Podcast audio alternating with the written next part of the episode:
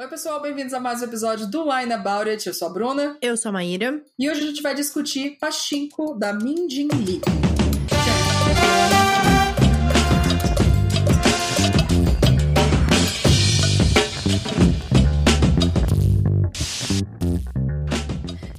Fiz mais devagarzinho, hein? Fiz, fez, fez. Fiz a versão mais sensual do. Inspirado no outro episódio que a gente gravou. Eu devia ter feito isso no outro episódio, né? No caso, eu fiz, eu troquei as coisas aqui. Uhum. Ai, meu Deus do céu. Antes de a gente começar a falar sobre o episódio, a gente tem que falar que esse livro foi escolhido por quem nos apoia lá no Catarse, né? Pelos nossos Yay! apoiadores. Yes! Toda temporada, apoiadores podem escolher alguns dos livros que a gente lê aqui. Muito, muito obrigada a quem ajuda a gente a fazer o podcast acontecer. Obrigada para Bárbara de Andrade, Emiliane Firmino, Elon Marques, Paulo Hatz, Rebeca de Arruda, Letícia Alexandre, Diana Passi, Tamiri Santos, Natália Stein, Letícia Guiar, Gabriel Mar, Edson Chaves, Lucas Fogaça, Clara Pantoja, Laís de Baile, Maria Eduarda Saldanha, Mariana Gabriela, Leonardo Leal, Nicole Spínola, Adriana David, Rafaela Viana, Bruno Ávila, Ana Cláudia Pereira Lima, Marina Luciano e apoiadores anônimos. Yes! Se a pessoa quiser ser apoiadora, Maíra, como que ela faz? É só ir lá no nosso catarse.me barra wineaboutit. Vocês vão poder ajudar a gente a escolher quais livros a gente vai ler durante a temporada. Vocês vão poder ouvir o Momento Ressaca com os nossos convidados e com nós mesmas. Momentos extras da gente aqui conversando, falando bobagens sem censura. Ai, gente, esse sem censura foi uma das piores e melhores coisas que a gente já fez. Antes da gente falar do nosso vinho, a gente sempre avisa que se você for menor de 18 anos, Não bebe. se você for dirigir, Não beba. Mas se você for ficar em casa, como você deveria ficar? Porque estamos no meio de uma pandemia, não é mesmo, Brasil? E Sim. se você for maior de 18 anos, Beba com beba moderação. com moderação. Yes! Eu vou continuar no vinho que eu tava num outro episódio que a gente gravou, que na verdade vai sair depois desse episódio aqui. Sim. Eu vou tomar o Sangre de Toro, é um rosé de 2017, Da- Uhum. da família Torres, Vinícola Torres, sei lá o quê. É um vinho. Ele é espanhol? Eu acho que ele é espanhol. Ele não diz aqui de onde é que ele é. Ih, ele no... Ah, Espanha, Espanha, Espanha, mentira. Ele é da Espanha. É, eu já tava tomando ele e até agora, a minha opinião era assim: eu achei ele muito ácido pro meu gosto, mas à medida que ele vai dando uma respirada assim, ele vai ficando mais agradável. Mas eu ainda não acho que eu compraria ele de novo. Então eu estou meio mais ou menos aqui. Só que como eu tô com muita vontade de beber hoje, ele até que tá descendo bem. e você, amiga? Eu vou continuar também bebendo o maravilhoso Vinha Maipo, que é um merlot Hum. chileno, muito gostoso, muito agradável. Ele é, como ele mesmo diz, frutado e é, taste, é tipo saboroso, né? E Tassi. e saboroso, ele, ele tem um sabor bem gostoso, assim, então eu tô gostando Hum. muito de tomar, né, esse vinho tinto. E eu vou continuar nele, provavelmente até acabar. Nossa, se eu tivesse com vinho tinto, eu tava suando agora, porque eu tô suando desde já. Bom, Aí, vamos lá. Vamos para o nosso livro. É, Esse livro tem uma história engraçada, gente, que é assim, a gente, as duas queriam ler esse livro faz um tempo, e a gente botou para votação, entre outros livros lá dos apoiadores, né? E a gente não percebeu que esse livro tinha cerca de 500 páginas. sim. Então, demorou um pouquinho pra gente conseguir gravar esse episódio, porque o livro tinha 500 páginas, sabe? Então, mas assim, é, é um livro que a gente queria muito comentar. Enfim, ele foi publicado aqui no Brasil pela editora Intrínseca, a tradução é da Marina Vargas. Vou falar um pouquinho a sinopse dele para vocês terem uma noção do que conta essa história. No início dos anos 1900, a adolescente Sunja, filha adorada de um pescador aleijado, apaixona-se perdidamente por um rico forasteiro na costa perto da sua casa, na Coreia. Coreia do Sul, tá? É caso, mentira, na época era Coreia só. Esse homem promete o mundo a ela, mas quando descobre que está grávida e que seu amado é casado, Sunja se recusa a ser comprada. Inclusive, a pronúncia é Sandja. Sandja, tá bom. Em vez disso, aceita o pedido de casamento de um homem gentil e doente, um pastor que está de passagem pelo vilarejo rumo ao Japão. A decisão de abandonar o lar e rejeitar o poderoso pai de seu filho dá início a uma saga dramática que se desdobrará ao longo de gerações por quase 100 anos. É literalmente, assim, uma saga dramática que se desdobrará ao longo de gerações. Sim, sim. É realmente a definição desse livro, sabe? Sim, sim. porque é um livro que começa em 1910, quando, quando tá com a Sunja, enfim. É, na verdade, Com a mãe não, dela, começa, né? Com Começa com a dela. mãe dela, com a Yang Jin, é o nome dela? Isso. A Yang Jin e o Huni.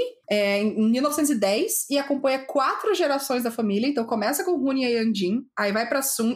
Como é que é? Sandia? Sandia. Sandia, depois vai pro, pro Noah No- e pro. Mo- E pro Mosatsu, Isso. e depois pro Solomon. Uhum. Então são quatro gerações aí que a gente realmente Sim. vai acompanhando. E aí a gente vai terminar essa história já assim, comecinho dos anos 90, sabe? Então, tipo, eu Sim. estava nascendo aquelas. Ah! Maíra já tinha nascido. Eu já tinha nascido.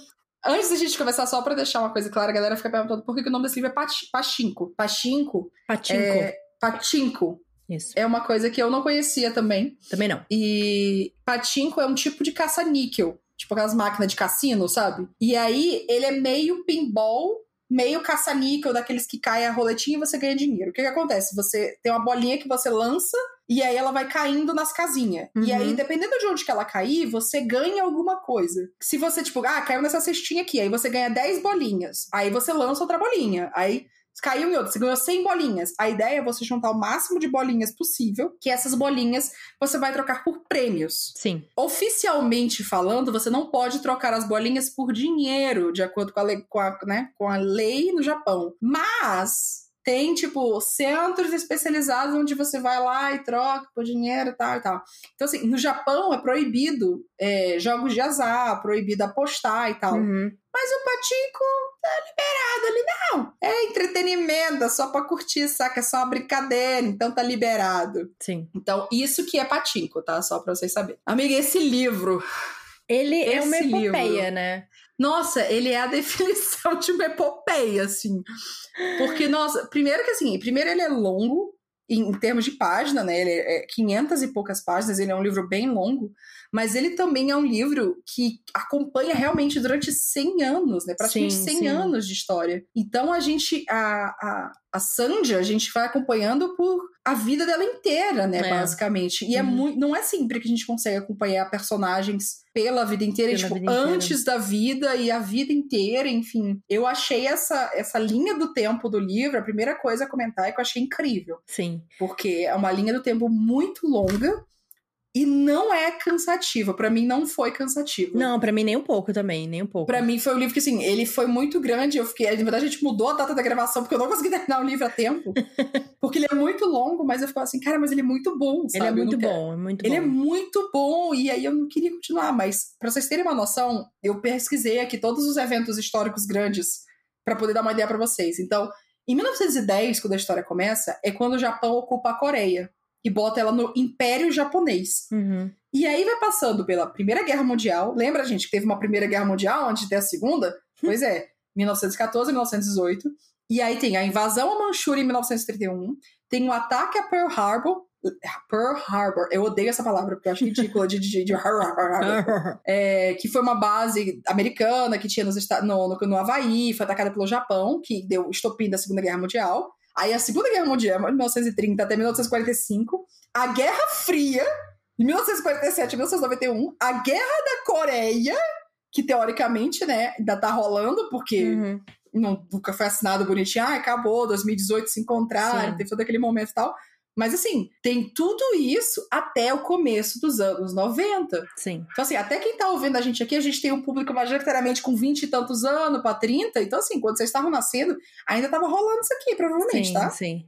Então, É, assim, Eu acho É que uma coisa muito muito- legal desse livro, ele é contar a história da Sandy, da família dela, e, e ele tá contando a história da Coreia, né? ele tá contando a história da Coreia, não só da Coreia, o país, as, as pessoas na Coreia, né? Porque eu acho que a identidade coreana, a gente vê como é uma parada muito complexa a relação Coreia e Japão, né? Sim, sim. É, é incrível, assim, ver tudo isso, porque era uma Nossa. coisa que era alheia pra mim, na real. Nossa, eu fiquei muito angustiada, porque Nossa. a gente vê, a gente reconhece tudo que tá acontecendo, né? A gente sabe que Uhum. é colonização, é o que aconteceu Sim. aqui, né? Então, assim, cara, é muito foda como ele vai construindo a história do que da Coreia, das violências que a Coreia vive, é, dos coreanos e essa família vivendo tudo isso e como isso Sim. transformou essa família, né? O futuro dessa família, é, como cada pessoa em cada geração vai vai se vendo, vai se entendendo como pessoa a partir do que está acontecendo historicamente Sim. no mundo, né? É. E do que seus ancestrais foram. Isso também é muito incrível. É porque o livro, quando eu parei pensar assim, tá, o que eu vou colocar no roteiro? O que é esse livro? E até no, no e-book que eu tenho, ele tem até uma entrevista com a autora no final, assim, onde ela fala, responde algumas perguntas, é bem legal. É, mas é um livro sobre identidade, sobre imigração e meio que o que é que forma quem a gente é, sabe? É o lugar que a gente nasceu, é a nossa família, é a nossa história, é a história do lugar onde a gente cresceu, é quem a gente é, é o que a gente faz. São ao longo das gerações aí dessa família que a gente vai vendo, a gente tem várias. A gente vê como isso muda de geração a geração, é. sabe? O que, que define quem que eu sou? É a família que eu nasci ou é o que, que eu faço? A postura de como lidar com isso, né? Porque toda coisa da, das pessoas coreanas que ficaram na Coreia ou que foram para o Japão depois da, da indexação do, da Coreia ao Japão no, durante o Império Japonês, é isso, né? O processo de colonização e a gente vai vendo isso não de uma perspectiva de alguém com muitos dinheiros e que, tipo, conseguiu fazer uns H ali no meio, conseguiu se virar. Não, sabe? Aqui é classe média baixa, sabe? A galera que tava ali se ralando não, ralando gente, todo dia pra fazer mesmo, as coisas, pra comer, sabe? né? Tipo, é, é, interessante que ele mostra toda esse, essa força do capitalismo japonês, né? Uhum. Toda a pobreza que a família vive e que eles precisam sacrificar. Essa coisa, tipo, a mulher é, precisa trabalhar porque, cara, o trabalho do marido dela não, vai, não é mais suficiente uhum. para comida. Não é Sim. é. E essa coisa também que mostra, tipo, ah, toda a coisa do, do, capitalismo com a colonização, né?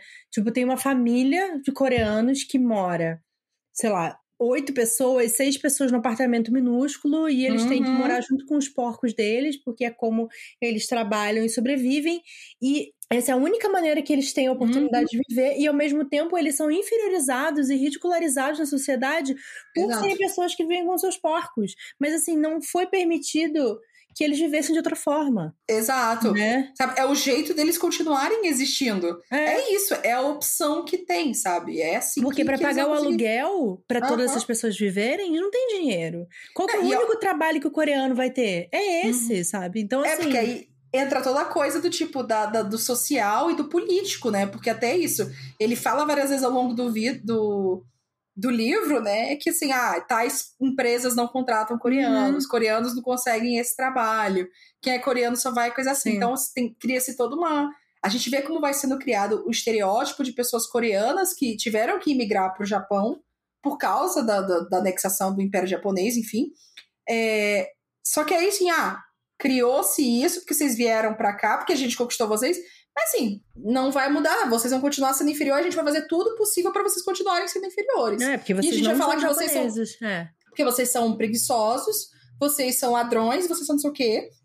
E só te colocamos na situação em que vocês possam ser definidos por isso. Sim. E a gente vê como essa construção desse imaginário de um certo grupo étnico é a colonização inteira. Sim, é sim. o que a gente vê vendo de ah, porque pessoas indígenas são preguiçosas, são bêbadas, são folgadas, são selvagens. Tudo isso, essa construção aconteceu em vários, várias coisas, com pessoas indígenas, com pessoas negras, com pessoas indianas, com pessoas asiáticas, com tudo. E aí aqui a gente está vendo dentro do grupo que é Japão e Coreia, né? Sim. Eu lembro muito da. Sempre que eu converso com a Loma Sernayoto, que por sinal é incrível, que ela mora no Japão, tá, gente? Eu, já, desculpa. Por sinal, ela mora na Coreia, tá? Ela mora em Seoul, na Coreia do Sul. E, e, agora é mais, ela tá mostrando um pouco mais sobre como que é a vida na Coreia, enfim. E ela conversou comigo já várias vezes, assim, sobre como que é o preconceito com o estrangeiro lá na Coreia e como existe essa rixa Japão e Coreia. E é muito forte. Sim, e ao claro, mesmo né?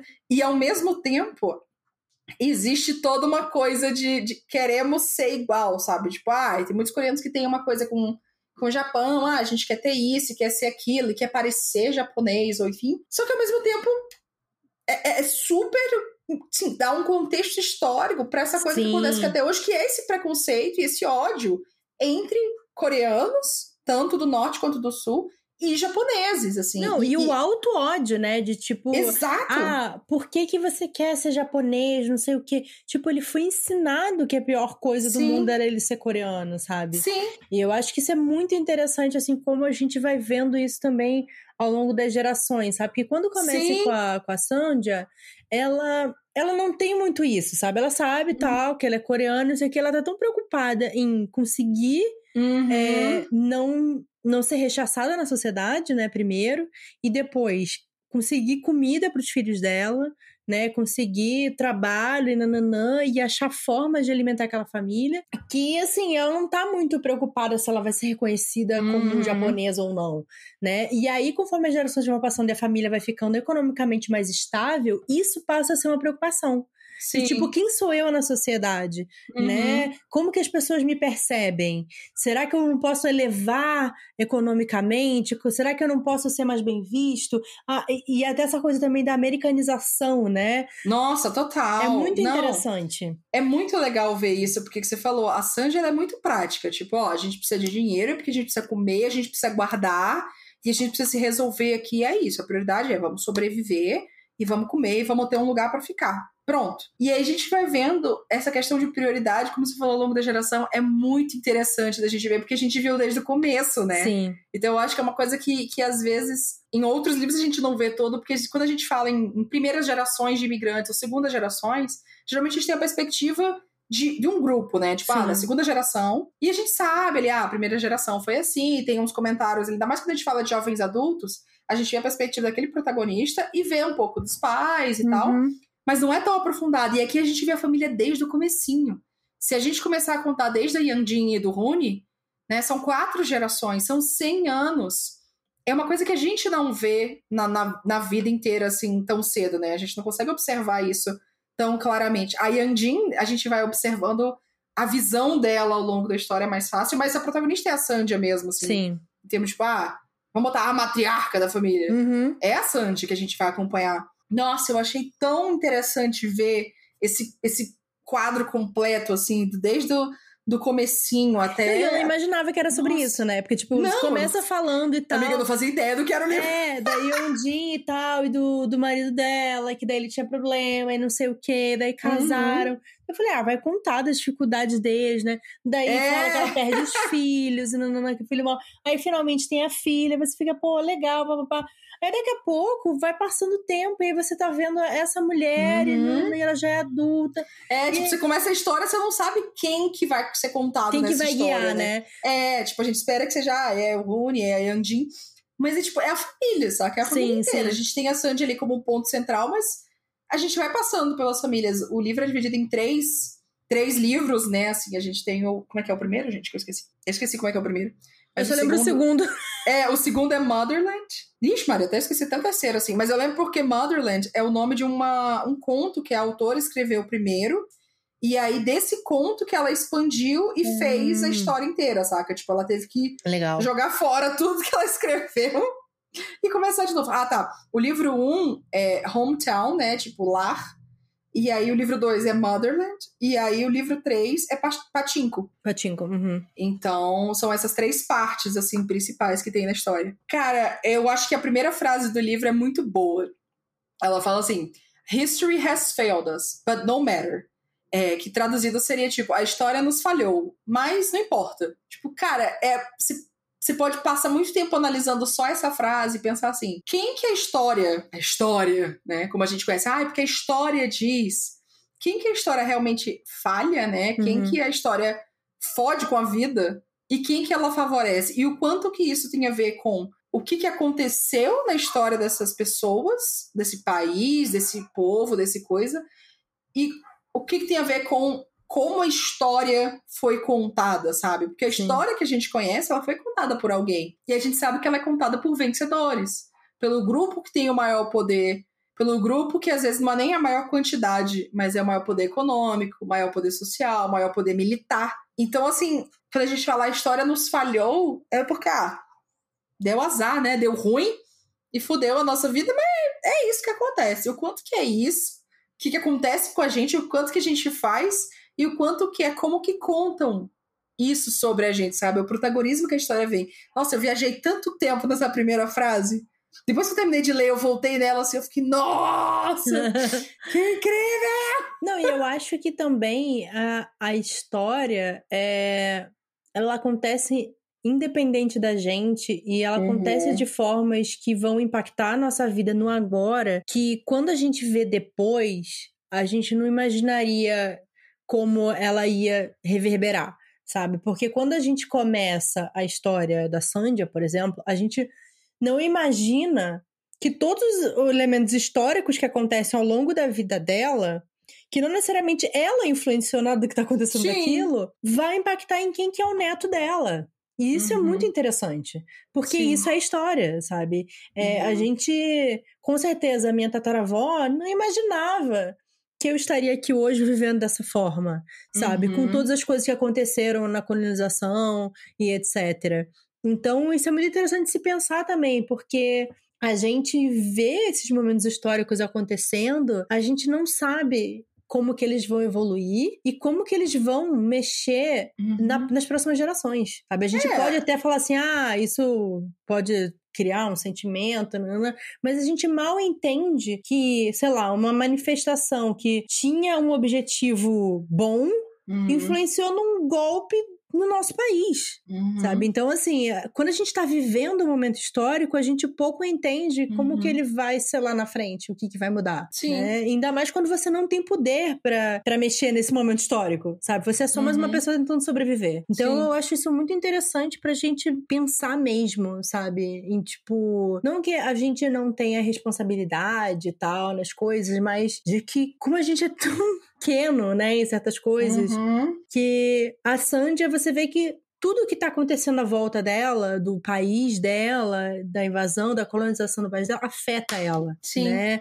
Tipo, ai, o Japão tá em guerra, o Japão tá é, contratando coreanos em trabalhos medíocres e não sei o quê, Uhum. e tratando mal fulano. Como que isso Ah, O vai... tráfico de pessoas pra É. China, pra tudo isso. Como aquilo afeta ela, como vai afetar os filhos dela, como vai afetar os Uhum. netos dela, sabe? As escolhas que eles fazem. Tipo, é muito interessante o Noah e o Mosaço, sabe? Tipo, como cada um vai, vai criar seu diferente. futuro, Uhum. entendeu? E, e- e ser destruído pelo seu futuro, ou ser elevado pelo seu futuro, ou vai ver. Cara, isso é muito interessante, sabe? É- Não, é- é, é demais, assim, essa percepção da história, a gente não tem noção de quando que a história tá acontecendo, né? Eu lembro quando, cara, é uma coisa muito louca, né? Quando teve a, a- a Primavera Árabe, né, as revoltas na- na- nos países árabes, que aconteceram muito pelo Twitter. Eu lembro de no Twitter ver as coisas e vídeo, e a galera falando, e amigos meus que eram da região falando sobre isso. Uhum. E eu lembro que depois de um tempo, assim, ah, dois anos depois, eu tava lendo isso, estudando pra, pra, pra vestibular, sabe? Tipo, Uhum. ah, isso aqui pode cair no, no vestibular, essas notícias sobre isso aqui. Falei, Sim. cara, a gente não sabia que quando a gente tava vendo isso, isso iria acontecer. Uhum. Agora a gente não precisa ir nem longe, sabe? O que a gente tá vivendo agora com o Covid, a gente sabe que é uma coisa de uma, ma- uma magnitude imensa, né? Então a gente consegue ver com mais é, clareza que isso vai ser uma coisa impactante na, na- do jeito que a gente vive Sim. hoje, com relação à forma que a gente trabalha, a forma que a gente se relaciona, a questão de prevenções de saúde, essa percepção de, de, de, de acessibilidade, enfim, várias coisas.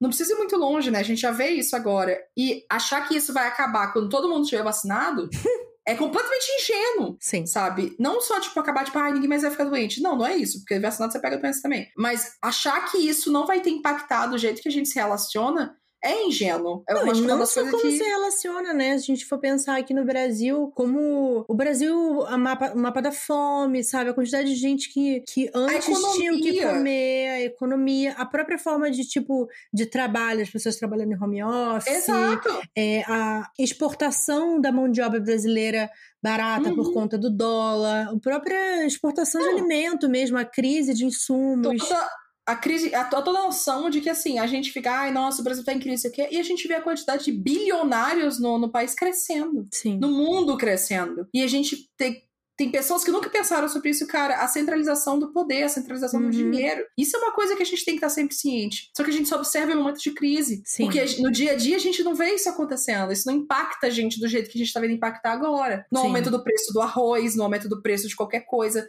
no aumento do preço de qualquer tipo de trabalho que a gente faz. Então, é, é- essa noção de história, assim, é, é- eu achei o livro incrível por ele, ele mostrar isso, assim, ao Uhum. longo de quase 100 anos mesmo, e mostrar isso de um jeito que não é cansativo. Nossa, pra mim, eu Pois tava é, cara, isso- história, cara. Isso é muito Eu incrível. muito entretida. É, não, e tipo, eu, eu tava lendo assim, sabe quando você sente uma coisa, tipo, cara, que história incrível. Eu Sim. estou amando conhecer essa história. Essa foi a minha Uhum. sensação lendo, assim, sabe? Tipo, em momento nenhum eu fiquei, ai, nossa, acaba logo, ai, nossa, que enrolado, ai, que saco. Tipo, e isso eu acho que é um feito muito interessante quando você vai falar de Uhum. gerações de família, e que você já vai mudando o protagonismo de quem tá contando essa Sim. história, de tipo, você inserir um novo personagem e você fala assim, ah, não tô interessada. Ah, eu Uhum. gostava mais da outra. Cada pessoa nova que passava a se protagonizar esse- essa nova década, esse novo momento, eu ficava interessada. Eu Sim. acho que ela faz isso de forma muito É instigante, que eu acho que né? ela não separa completamente, né? Porque a gente vê, assim, quando a gente tem o Mosaço, ele ainda tem um relacionamento com a Sandia, o Uhum. Noah também ainda tinha ali uma conexão. É, sempre ela ia conectando porque tinha Sim. pontos, né, é, é, em comum e pontos de desavenças entre o- as gerações. Então ela sempre meio que voltava para aquilo. E ela mostrava justamente essa coisa de algumas situações são geracionais. Uhum. Aquilo ali vai ter repercussões pros seus netos, pros seus bisnetos. Sim. Então, isso que vai mexendo, né, de geração para geração, a gente vê como isso afeta, assim, a relação com o dinheiro, a relação com família, Sim. a própria construção de identidade, e não só falando de, de, de, de serem, assim, a percepção do que, que é ser coreano, né? Tipo, ah, você Claro. é coreano se você nasceu na Coreia. Uhum. Mas tem pessoas que nasceram no Japão, só que são de família coreana, E são considerados coreanos. são desconsiderados coreanos, só que nasceram no Japão. Então, e assim, viveram a vida inteira no Japão. Exato, nunca pisaram na Coreia. Então, assim, uma coisa é tipo, ah, você tem uma descendência coreana, né? A sua família e tal. Uhum. E aí a gente entra todo. O que, que é uma descendência, o que, que é identidade, e o que, que é.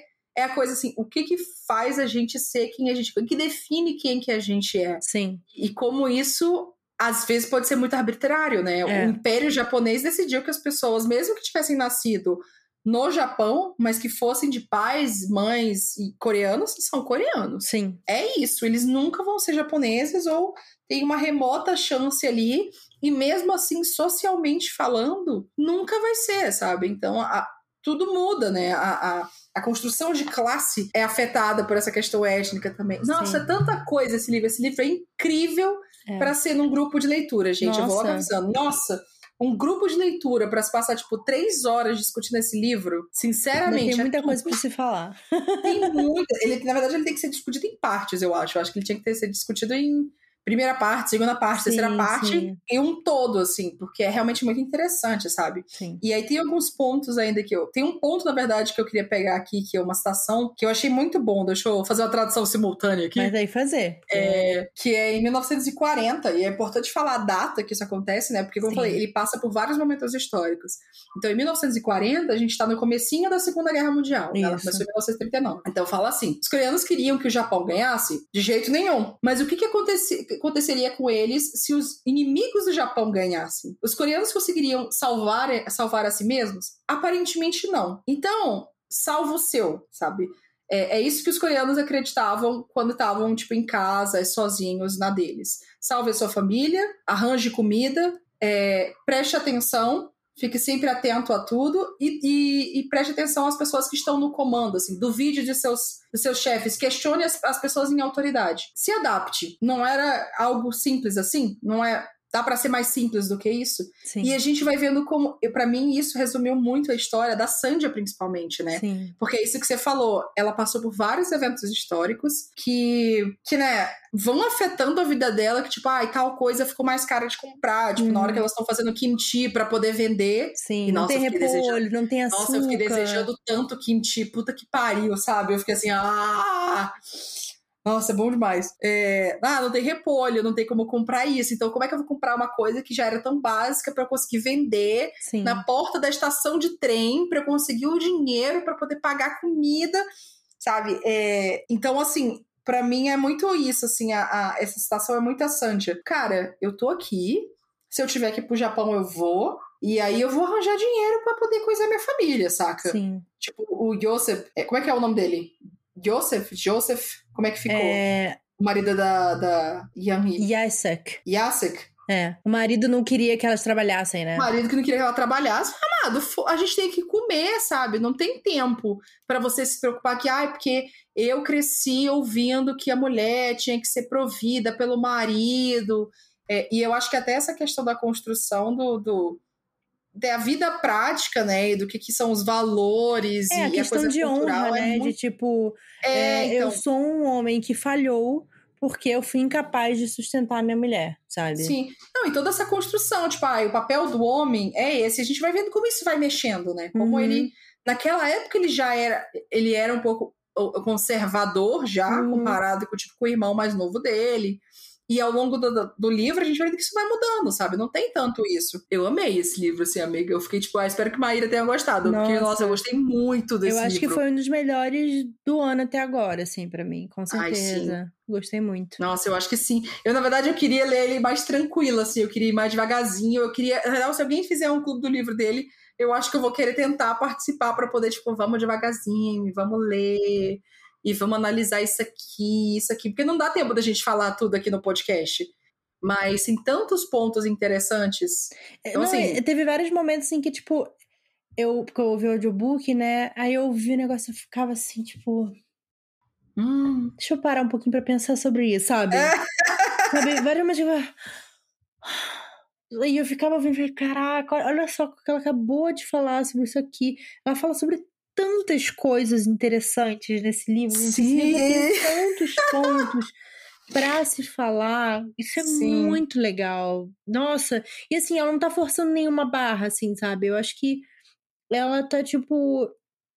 Ela usa essa história desse país, que é a história também da Sandia, e ela vai botar tantas coisas que eu acho que a gente acaba. Quando a gente consome, sei lá, livros de coreanos americanos, ou talvez, sei lá, um livro que seja coreano, a gente já pega o produto final, sim. sem entender É isso. onde, A gente tem um contexto veio. histórico. De onde Exato. veio todo esse raciocínio, todo esse pensamento, todo esse sentimento. Sei lá, tipo, ah, a Coreia do Sul e não sei o quê, sem entender esse sentimento de pessoas que tiveram um país dividido, sabe? Ou de pessoas que por muito tempo foram feitas para sentir vergonha de, de serem originárias de um país, ou que até mesmo não se identificam com essa ideia desse país dividido, ou são consideradas mais tradicionalistas por terem ficado com a Coreia do Norte, né? Então eu acho que a gente até tem uma visão muito limitada sobre o que é a Coreia do Norte, né? A gente tem, o que a gente sabe É, sobre a então. Coreia do Norte é apenas aquilo que a mídia ocidental mostra pra gente, né? Que é uma coisa vilanizada pra caramba, que é essa coisa Não, de tipo A construção da América do Norte, né? É, é, como que ela surgiu? Na real, a gente tá falando aqui da Coreia. Na época da Sandia, é antes da separação de América do de Coreia do Norte e Coreia do Sul. Então, quando eu me toquei disso, eu falei, caralho! Sim, sim. Nossa, assim, tipo. Então nem faz sentido, sabe? Tipo, pra muitos deles. Como assim sul e norte, sabe? É. tipo, o meu país. Mas isso aí é feito de, tipo, Guerra Fria. E a gente vai vendo assim também, eu E acho Estados que é Unidos se metendo, né? Estados óbvio. Unidos. É, tanto que ele fala, né? Foi tipo, invasão por um lado, invasão pelo outro. Ele disse, ah, esse lado aqui é aqui, esse lado aqui é aqui. E realmente, que nem a gente falou da, da revolução que teve na a repartição da Índia, como foi tipo, ó, a gente fez essa linha e é isso, galera. Quem tiver de um lado é um, quem tiver do lado é o outro. Sim, sim. Foi meio que assim, porque Seoul, por exemplo, que é a capital da Coreia do Sul, que a galera mais conhece e tudo mais, ela ficou indo, ah, é Coreia do Norte, é Coreia do Sul, Coreia do Norte, Coreia do Sul, Coreia do Norte, Coreia do Sul. Ficou dançando, assim, porque essa linha de divisão era muito volátil, assim, por muito tempo. Então, assim, gente, real, em 2018, o imperador da Coreia do o ditador da Coreia do Norte, né, e, e o presidente da Coreia do Sul se encontraram na linhazinha. Tem essa coisa assim, tá? Vamos colocar o link aqui na descrição, porque eu acho que esse momento foi muito interessante de ver. Eles literalmente se encontraram numa linhazinha, num, num murinho. Assim, era um, um degrau, sabe? E aí, o, o. Como é que é o nome dele? Kim Jong-il? Enfim, o Kim lá, ele veio, pisou em território da Coreia do Sul. E todo mundo ficou tipo, meu Deus do céu, ele pisou na Coreia do Sul. E aí ele chamou assim, tipo, ah, pisa aqui. Chamou o presidente pra pisar e todo mundo ficou assim, cacete. Isso foi um grande momento, porque oficialmente, nos, nos registros, a guerra da Coreia não acabou, sabe? Uhum. Então, e a gente não vê isso. A gente vê Coreia do Norte é mal, Coreia do Sul é bom.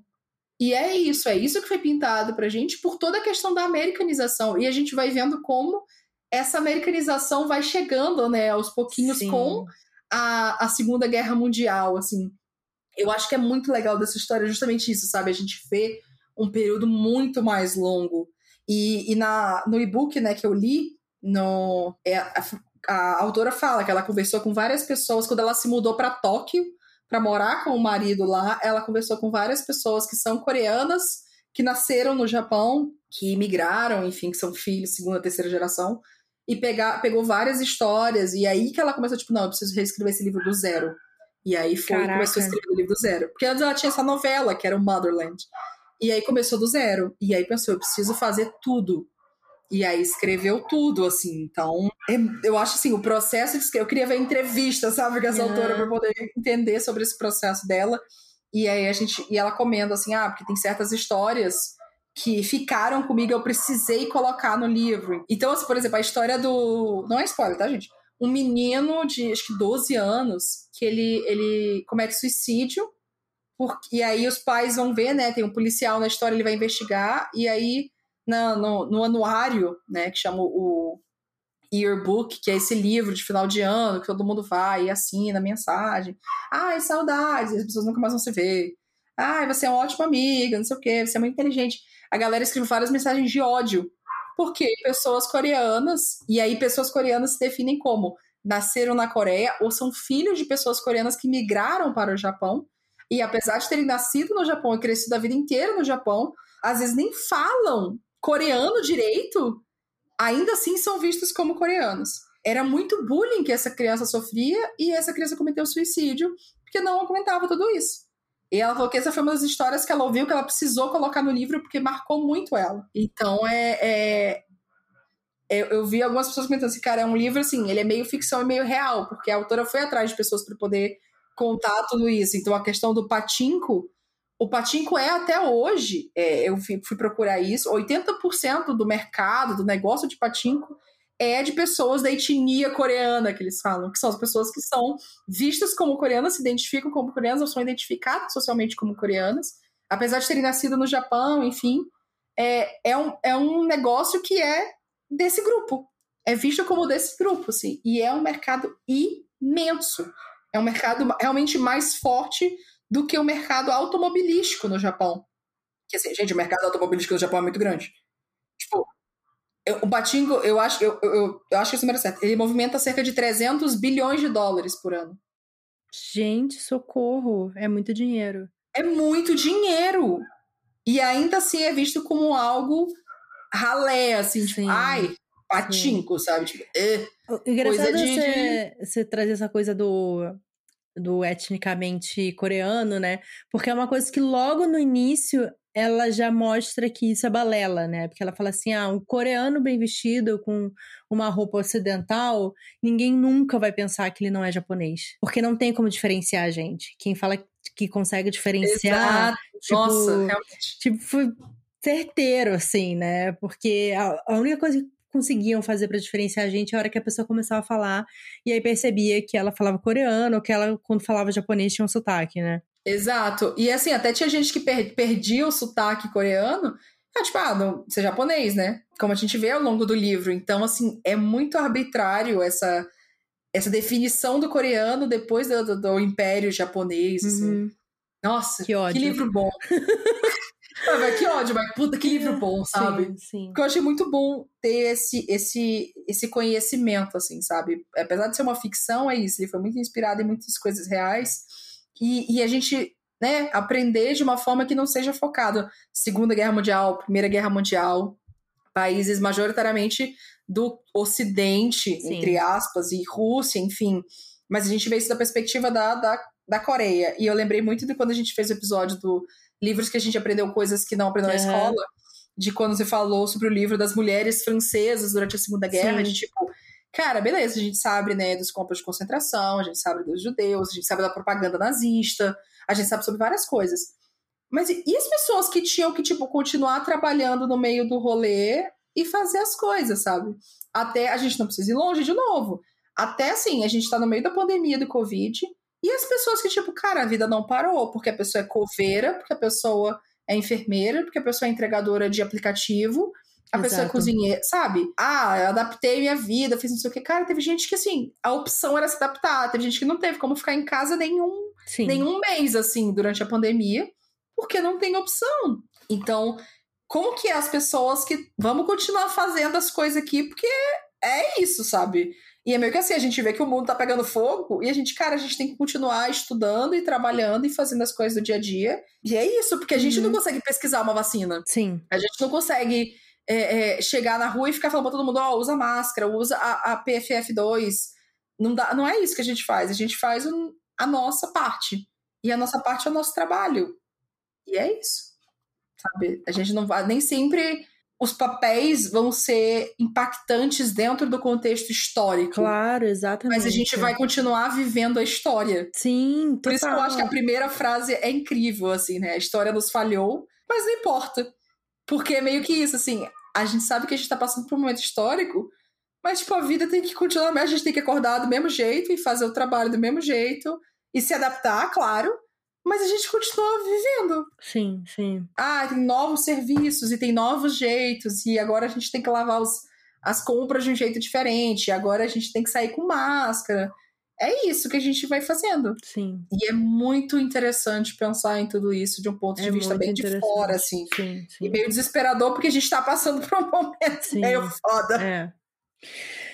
Vamos pausar. Vamos pausar. Vamos pausar, pelo amor de Deus. A gente respirar mais um pouco. E aí depois a gente volta pra falar dos spoilers Ai, sim, porque tem E- coisa que eu preciso falar. e dos vinhos.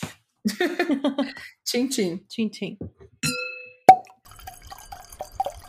Vamos voltar. Que já tá muito tempo já. Como é que tá seu vinho aí? Amiga, eu tô com, com um tiquinho de nada dele, Eu assim. também. Eu tô quase acabando. Eu vou até botar aqui mais aqui pra poder terminar. Mas, ó, Só tem uma tacinha aqui. eu até que eu fiquei. ah, É isso, eu fiquei alegre, meu olho ficou assim. Aí agora eu já tô assim, ó. Meu olho tá, tá grande. É horrível. Ai, ai. horrível. Tá, o meu lá. tá bem bom, eu tô curtindo bastante. Esse, ele é- tem um sabor bem encorpado, bem frutadinho, suave Eu também. Ele é meio dele seco. tão frutadinho. Ah, eu não lembro dele tão frutado assim, não. Ele, ele parece ter uma cor muito bonita. Tem. Ele é bem uva. Bom, o meu eu achei que ele tá meio. Eu acho que ele tá menos ácido, assim. Eu não sei se foi uma primeira impressão só. Eu não sei se eu não tava esperando que ele fosse assim. Mas eu, eu ainda tô achando ele médio, de tipo, eu não acho que eu compraria ele de novo, não. É o que você falou do outro, no outro episódio, né? Que vai vir depois. Pelo valor dele, tem outros vinhos que são Isso. melhores. Rosé, nessa né? faixa de preço. É. Uhum. E mesmo que não seja rosé, assim, eu acho que, que sabe, vinhos brancos dessa faixa, ou até pra. Ah, não, eu não compro dois desses, deixo pra comprar, sei lá, um Valdorello, assim. Um casal Garcia, eu prefiro. Sim. Mas até que não, não tá ruim, não. Tá fazendo os trabalhos dele que é me deixar meio Alegre. curtindo. Bom, vamos pra parte de spoiler, então, porque acho que tem muita coisa que, na real, assim, eu não sei se essa história tem spoilers, né, por assim dizer, na verdade. Porque ela não tem um ápice. Ela tem É. grandes eventos ao longo dela, mas ela não tem um grande tipo, "Ah, nossa, isso aqui aconteceu, porque ela acontece durante 100 anos, basicamente. Sim, sim, tem coisas Quase 100 importantes acontecendo, né? Eu acho que o mais interessante desse livro é você ver o desenrolar dos acontecimentos Uhum. intergerações, né? Sim. Então, assim, é uma coisa que a Sandia faz que ela não pode nem imaginar que vai impactar o filho dela, que vai Uhum. impactar, tipo, o outro filho dela e o neto e não Uhum. sei o que lá, sabe? Então, isso, isso que é interessante, assim, né? Eu acho. Sim. Não, e até fazer os, as conexões, assim, de tipo, ai, porque o, o Isaac, como é que é que chama? Isaac? É, é eu Como acho é que que até. Isaac, é. Isaac. Ah, porque o Isaac era um santo e ele era muito bonzinho e ele era muito não sei o quê. E aí o neto vai ser do mesmo jeito porque o avô era assim. Você fica tipo, Uhum. mano, como que a gente cria essas coisas, né? Tipo, ai, quando que a gente pensa, ah, porque minha avó era assim, então eu vou ser desse mesmo jeito. Então, o que que. O que, que... E aí eu, eu acho que eu anotei aqui uma coisa. É, eu notei isso, na verdade, um outro ponto, assim. O que que faz uma pessoa ser boa? O quem ela se torna ou de onde que ela vem, sabe? Então, ao longo Uhum. do livro, a gente vai vendo toda essa coisa da família, das origens, do sangue. Isso em várias situações. Na Sandia mesmo, tipo, ah, eu sou só uma menina que Uhum. cuida de um, de um boarding house, né? Que é como se fosse um hostel da vida. é. é, eu não sou nada demais. E aí o fato que eu engravidei de, de alguém que eu não vou casar, é, o Isaac salvou a minha vida, porque sem isso não seria nada. É, o Noah depois fica refletindo, tipo, ai, ah, mas o meu pai, o meu sangue, a minha semente é, é Yakuza, Sim. né? É da máfia, é do mal, é criminosa. Então eu nunca vou conseguir ser uma coisa realmente boa por causa disso.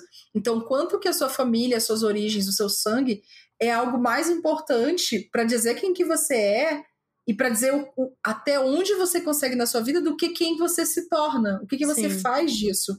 E como às vezes a gente pensa isso de um jeito negativo e na verdade de um jeito positivo. Sim, Porque sim. eu acho que trabalhou muito essa coisa do tipo do negativo, tipo, ai, ah, veio daqui, ou foi isso aqui. É, isso várias vezes, tipo, você é. ai, queriam usar é, acho que é a namorada, não sei se é uma namorada do Noah agora, ou do hum. Mozazo. Eu acho que é uma, uma namorada do Noah, que ela hum. fala assim: ai, nossa, deve ser seu sangue coreano, não sei o que lá, tipo, querendo elogiar, falando que ela era muito progressista e não sei ah, o é, que. É, porque meus pais são racistas, mas eu não sou. Sim! É, nossa, essa personagem. Tipo, Foi tipo, nossa, é muito atual. É muito legal isso, né? Porque ela fala assim: ah, eu não sou que nem meus pais, não sei o que. Daí tem um momento que fala assim de uma forma ela era igual aos pais dela. Porque ela uhum. ainda assim não me tratava como ser humano, ela me tratava como um coreano. Sim. Cara, isso é. Isso. E engraçado como isso é muito hoje em dia, né? Tipo, nossa, eu sou super aliada, assim. Mas ao mesmo tempo você tem uma fetichização, uhum. você tem um preconceito, você tem um tipo, ah, mas você faz isso porque você é não sei o quê, né? Sim. Tipo, não, mas é assim que as coisas são, sabe? Você é, é assim. Então a gente ah, sabe seu que pai é coreano, que nem você, assim, é porque os coreanos são muito bonitos, né? E não ah. sei o que lá, é porque os coreanos são muito. Ai, socorro! É. Então, inclusive, dá pra gente, se a gente quiser pegar uma coisa, a, toda a fetichização de é, K-pop, né? De, Sim, de bandas e não sei o que lá, que acontece muito, né? E de coisas bem complicadas em relação a isso.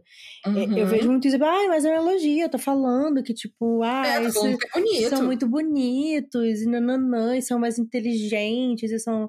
Você ainda tá exotizando essas pessoas, você Exato. ainda tá transformando ela no outro. Exato, é a construção do outro, né? Essa, essa construção social que que é engraçado como foi justamente o Noah que fez isso. Eu não pensei que fosse ele que fosse fazer essa, toda essa, essa construção, assim. É tipo, cara, mas é uma, é uma. Não é uma coisa tipo, ai, ah, somos todos iguais, e a gente uhum. tem que uhum. se amar. Não é isso. Mas é assim, é esse esse distanciamento, essa xenofobia, na verdade, que ele. Eu acho que ele explora mais essa questão de xenofobia.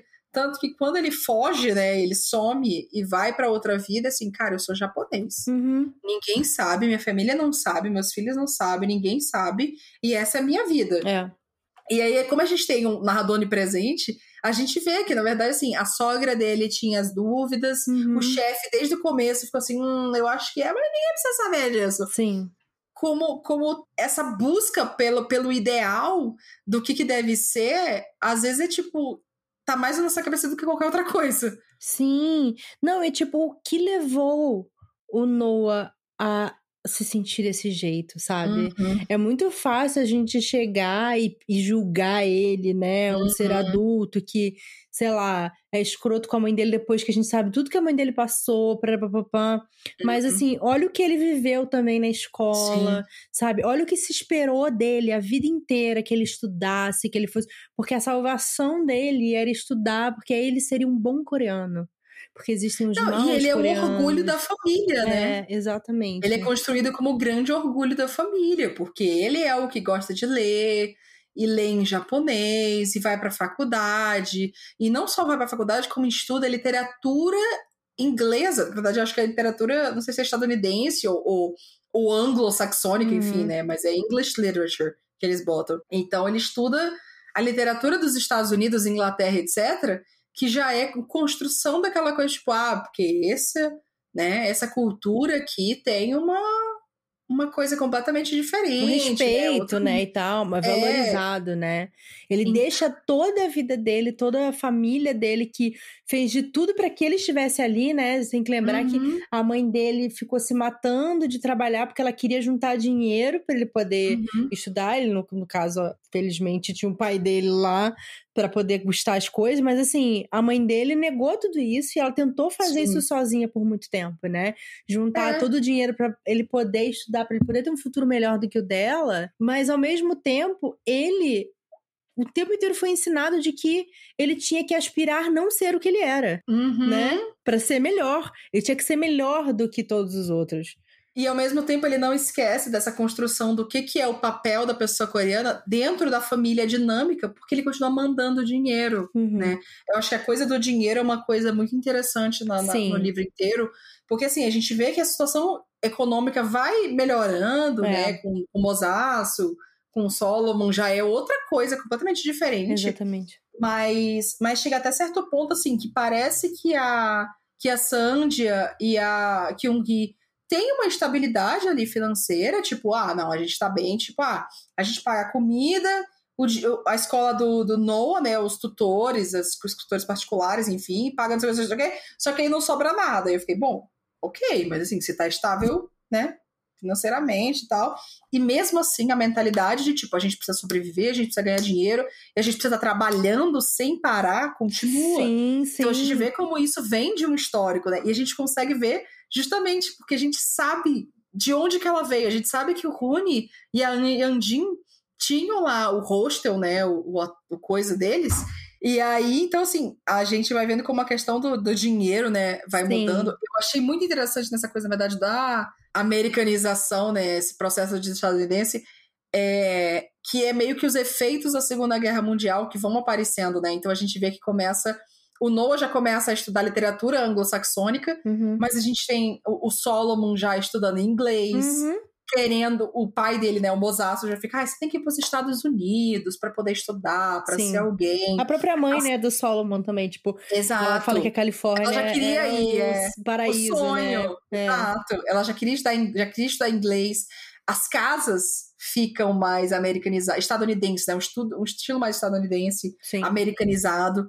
Então, é, é, esse tipo de coisa que quando a gente vai estudando só, tipo, primeira geração, segunda geração, a gente não vê tanto assim. Sim. Mas eu achei muito interessante a, a namorada do Solomon. A Phoebe. A Phoebe. Porque, assim, ela é a primeira que a gente vê com o nome, né, americanizado. Sim que é, tipo, ela é segunda geração, né? Não, não é primeira. Os não, pais... segunda. É, os pais dela são não, imigrantes. Os pais são imigrantes, são a primeira. Primeira geração, é. Primeira geração. Então a gente já vê como a, a postura dela é completamente diferente. Então Sim. quando ela fala da família dela, ah, é porque tem uma família que é do Brasil, porque é da Espanha, porque é não sei o quê, porque é não sei o quê, que é não sei o quê.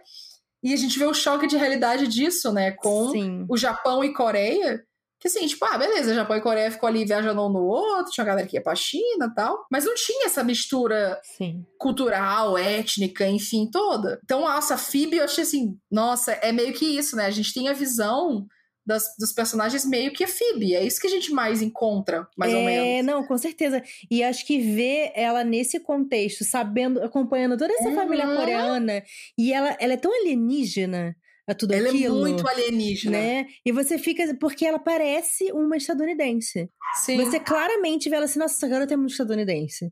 né? E aí você, talvez a autora conseguiu mostrar pra gente como um coreano se sente vendo uhum. essa pessoa que é uma segunda geração e que passou a vida Sim. inteira lá e, e se reconhece como coreana americana, Sim. né? Como... É, isso é outra identidade. Exatamente. Não, a gente, e aí, fica muito óbvio que não é tipo, ai, americano e coreano. Não, é coreano-americano. Sim, sim. É uma identidade separada, é. sabe? A diáspora é separada. E, e a gente lê tanto sobre a diáspora, sobre as pessoas que são primeira geração, segunda geração, mas a gente vê essa outra perspectiva e vendo desde o começo nossa, eu acho que é incrível, assim, é, pra gente ter é uma, um choque muito grande, uma né? percepção né? Tipo, você fica meio, tipo... Das coisas. É, é engraçado que, assim, que o Solomon, ele tem uma admiração pela garota e tal, e ele mostra isso, mas ao mesmo tempo ele fala assim, a gente nunca dá certo. A própria é... o focado dela de estar nesse lugar, né? É muito interessante isso. E eu acho muito legal porque assim, ela tem uns pontos que são interessantes, uhum. né? De tipo, ah, ela começa a questionar todo né, o imperialismo japonês e papapá. Sim. Mas ela não fez parte da construção do que o Solomon é. Então ela e a não gente entende. consegue ver isso. Exatamente. Então a gente entende por que que ele, sei lá, falar nem todo japonês é ruim, nem todo coreano é Uhum. ruim, não sei o quê. Por que, que você quer tanto ser japonês? E papá, os japoneses Sim. fizeram isso e aquilo. Mas, tipo, garota, você não. Você não viu. Você não fica. De é, onde isso partiu? Sabe? Esse pensamento dele. E isso é, É. incrível nessa história. Não, e assim, porque, porque a gente vê muito sobre essas histórias de coreanos, americanos, japoneses, americanos, etc. A gente meio que já sabe como é que é esse processo. Mas ver esses dois pontos em contraste é, é, é completamente diferente, assim, sabe? Sim. A gente vê como a gente não tem. A gente não sabe. É, é. E, e a gente não sabe, e é isso, sabe? A gente não sabe, a gente pode tentar aprender o máximo, mas mesmo assim, ah, porque você é coreano, você entende como é que é coreano americano. Não, velho. Cada vivência vai ser separada, É, assim. é. Tem alguns pontos mais, mais divertidos que eu queria falar, assim. É, a, San, a Sanja só se fode, né? Assim, impressionante, tadinha. Sim, sim. Ela, ela só se fode. Tudo na vida. ela só se fode. Ela, se dá, ela consegue, né, se manter e tal, mas ela só se fode. Sim. A vida inteira. Tem uma, uma parte que eu cheguei na história que eu fiquei assim, eu não acredito que o Yosef não morreu ainda. e eu só quero que ele morra. Tadinho, eu não, eu não fiquei. Amiga, eu não tão- aguentava mais. Eu, Sabe por quê? Porque as contas de, de, de saúde dele ficava puxando a família pra baixo. Amiga, muitas vezes as pessoas têm pessoas doentes na família. Você não vai sacrificar a pessoa. Eu sei, só que aí eu ficava assim, eu já não gostava dele, tadinho. Porque eu fiquei assim, mano, você tem que entender que a mulher tem que trabalhar pra poder É. ter dinheiro. É que E ele ficava, não, não trabalha. Eu fiquei, meu filho! essa parte é, é irritante mesmo. Assim, é, então, o, o negócio dele é que eu, eu, eu sinto uma perda nele, né? Porque a hora que Uhum. você conhece ele, ele é um cara super Uhum. divertido, né? A hora que ele traz o É. irmão, ele é Não, engraçado. eu, eu entendo de onde que ele vem, ele sabe, tem uma tadinho? Eu entendo toda, bacana. toda a construção é. dele. Só Dá que ele não vai conseguindo lidar. Nossa, e a hora? E, e o legal da gente estar acompanhando essa história dentro da história é Uhum. que a hora em que o. Ah, esqueci lá o nome do, do cara lá que, que é o pai do Noah, no caso. É o Konhansu. É, isso. Hansel. É, ele fala assim: Sandra, você precisa sair daqui, você vai pegar seu Uhum. cunhado, sua cunhada, as crianças têm que sair daqui agora, não, porque a guerra vai acabar, não, não. E Vai aí. vir bomba. Vai vir bomba, aí o Yosef, beleza, eu vou, Nossa, eu vou pegar um emprego lá em Nagasaki, tá bom? E eu assim, puta que Amiga, na pariu. hora que eu li isso, eu fiquei assim arrepiada. Falei, "Ah, Meu é agora que ele vai Deus. morrer. Puta que Sim, pariu, sim. mano. E aí ele não morre, né? Mas ele sofre, assim, uma parada bizarra, fica com o corpo Não. todo queimado e não sei o Cara, quê. eu fiquei pensando muito assim, mano, será se ele ficou todo fudido de radiação e trouxe a radiação e os câncer. E aí, sabe o que eu fiquei reparando também? Como que depois da, da, da Segunda Guerra ficou se falando muito mais sobre câncer. Uhum. Então, o Hansu ficou tipo, ai, talvez um câncer de próstata. A Yandin, ai, um câncer de, de não sei o quê, câncer de, não sei de que era, de estômago. Isso, Ai, não sei o que, câncer de não sei o quê. Eu fiquei, ah, sim. seriam consequências, sabe, biológicas da, da- de Nagasaki, Uhum. Hiroshima e etc. Então, tudo assim, a gente vai conectando os pontos, né? E pensando, tipo, cara, será que é isso, então? Sim. E eu acho que é muito interessante também esse ponto de, tipo, a gente sabe das bombas, a gente sabe da Segunda Guerra, a gente sabe dos pontos de vista, mas a gente não viu tanto o ponto de vista desse outro lugar, né? A gente É. viu a Alemanha, a gente viu a Áustria, França, mas e a Coreia? E Sim. o Japão, que lutou na Primeira Guerra Mundial com os Estados Unidos, e aí depois foi contra os Estados Unidos, e a ocupação da Rússia na Coreia, e a ocupação da- da- dos Estados Unidos na Coreia do Sul, e Manchúria ali no meio, e a China ali no meio, porque o Japão teve guerra com a China e a mandou China. embora e voltou, e, e- e ficou tudo isso, sabe? Então teve muita coisa ali, Sim. sabe? A China apoiando o, o- a independência da, da Coreia do Norte, porque, né, comunista, enfim. Então, Inclusive, assim, isso é uma parada muito maneira, né? Porque é, são duas coisas que são vistas como é, rebeliosas, que Hum. é o comunismo Sim. e a religião católica. Porque você não Sim. podia adorar nada que não fosse o imperador japonês. Exato. Né? aham. Então, são duas coisas que são interessantes, assim, de camadas históricas, Uhum. sociais, que são diferentes daqui, né? Eu acho que muitas das coisas que a gente vê reflexos de colonização Uhum. são parecidos, mas o mais Uhum. bizarro é pensar que isso aconteceu lá não faz nem 100 anos, né? Tipo, isso que é o mais foda de se pensar, né? Que, tipo, o, Império Japonês estava fazendo isso há pouquíssimo tempo lá. Pouquíssimo na, tempo. na Coreia. Cara, assim, eu acho que meus avós, os pais dos meus pais, se eu não me engano, ele. Um nasceu em 1910 e o outro nasceu em 1912. Uhum. Se eu não me engano, é mais ou menos isso, assim. Então, tipo, sabe, não tá tão longe assim da gente É. quando a gente pensa. Sim, é que nem a gente Sabe, falou da, um da partição da Índia. Tipo, foi ali, Exato, sabe? Anos foi outro 60. dia. É, agora há pouco, sabe? Então, tipo, colonização pesada e eles falando assim: ah, será que a China não vai combater e acabar com os japoneses? Porque daí tem um momento que fala assim: não, mas.